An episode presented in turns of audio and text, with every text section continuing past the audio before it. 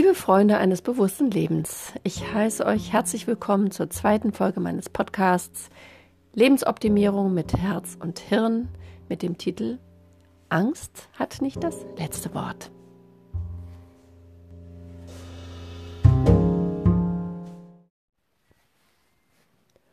Angst zu haben ist Teil unseres Lebens und ein wichtiger Aspekt innerhalb unserer menschlichen Entwicklung. Sie ad hoc weghaben oder überwinden zu wollen, ist ebenso illusionär, gerade in Krisenzeiten, wie es niederschmetternd ist, ihr ständig neue Nahrung zu geben. Also, was tun? Ein schier unüberwindbares Qualitätsmerkmal von Angst ist, dass sie sich unkontrollierbar über sämtliche andere Gefühle und Gedanken drüberlegt. Aus dem dunklen Schleier wird ohne unser bewusstes Zutun etwas, was tatsächlich die Führung über unsere Haltung und unser Handeln an sich reißt. Angst verschwindet nicht einfach, wenn die Auslöser oder mit auslösenden Umstände sich mildern oder vorübergezogen sind. Und das ist ein weiteres Merkmal von Angst, dass sie ihre Position dauerhaft verteidigt und uns hierfür ein nahezu logisches Argument liefert unseren Schutz.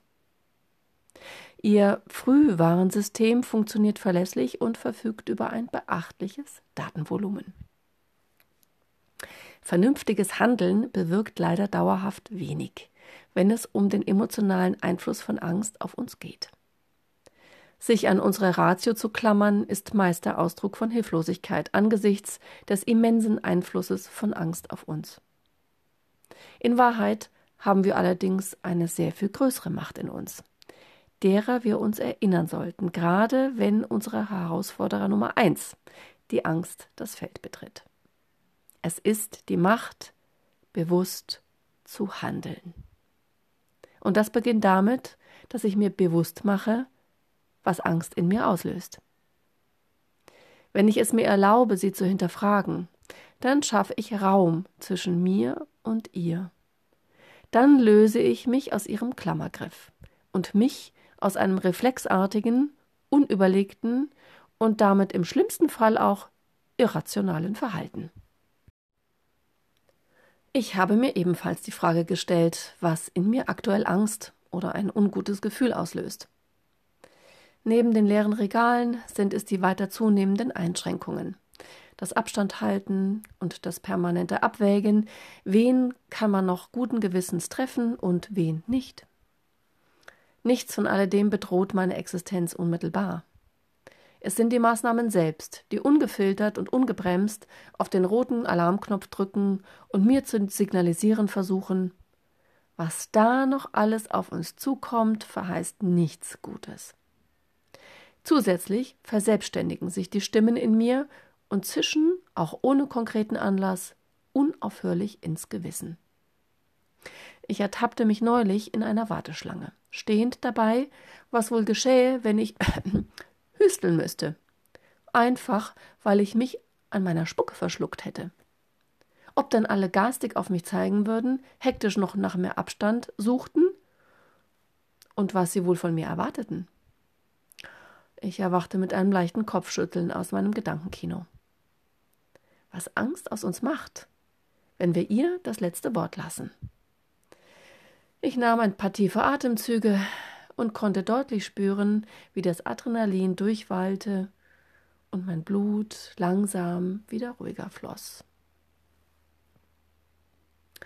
Ohne innerlich Distanz zur eigenen Angst aufzubauen, ohne bewusst einen Abstand zu dem Angstverhalten anderer einzunehmen, verstärken wir unsere emotionale und körperliche Angreifbarkeit.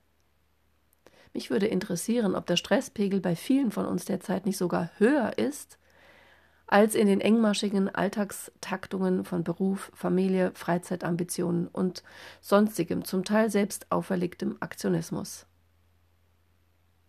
Angst forciert gerne und bringt eine Beschleunigung in Prozesse mit sich, die wir selten nachvollziehen können. Rein körperlich betrachtet laufen wir unter Angst auf Hochtouren, bis eine Art Lähmung eintritt. Wie ein oder eine Mitgift heftet die Angst ihr Überleben an Schnelligkeit. das hat was mit dem Virusverhalten gemein, fällt mir gerade auf. Angst mag nämlich keine Ruhepausen, denn die lassen Raum zum Hinterfragen. Sie mag keine Innenschau, denn dann könnten mächtige Gegenspieler ans Licht treten. Zuversicht, Freudenfunken, Dankbarkeit, Vertrauen. Wenn wir also raus aus unseren Angstfallen wollen, dann sollten wir durch das Nadelöhr schlüpfen und bewusst mit dem umgehen, was Angst auslöst. Dann müssen wir aus dem Geschwindigkeitsrad aussteigen und vor allem in die innere Ruhe einsteigen. Auch wenn im Außen alles immer stiller wird, so bedeutet das nicht automatisch, dass wir zugleich auch innerlich ruhiger werden. Ganz im Gegenteil. Für viele wartet hier eine neue, ebenfalls mächtige Herausforderung. Die Konfrontation mit sich selbst und der inneren Unruhe, die natürlich Teil einer solchen Ausnahmesituation ist. Weder Rebell noch Opfer haben empfehlenswerte Werkzeuge im Umgang mit unseren Angstfallen. Erst wenn wir uns auch aus diesen Hüllen befreien und weder ihnen noch der Angst selbst das letzte Wort überlassen, richten wir die Kraft unseres Bewusstseins auf das aus, was uns weiterbringt. Wir werden erfahren, dass es möglich ist, selbst unter diesen beklemmenden, konfrontativen Umständen unsere Haltung und unseren Umgang damit immer noch selbst wählen zu können, frei zu sein, Handlungsalternativen zu entdecken, die uns bislang in unseren Komfortzonen nie eingefallen wären.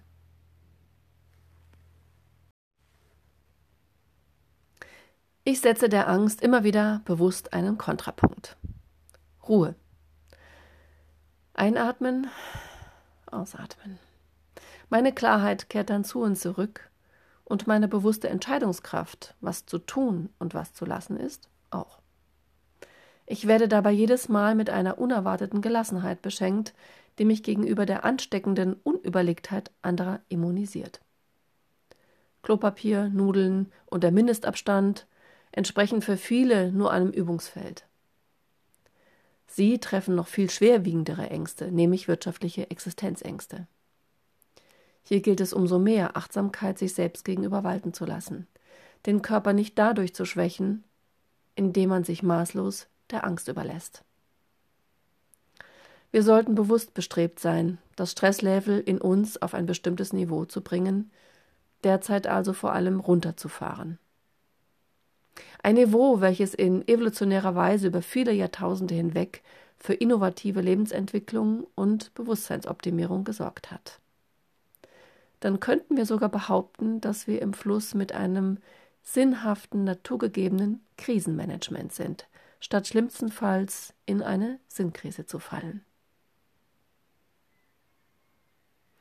Erhaltet weitere Anregungen in meinem Download-Sheet wie man mit Angst umgeht. Lest in meinem nächsten Blog und hört in meinem nächsten Podcast Heilsamer Müßiggang für helle Köpfchen.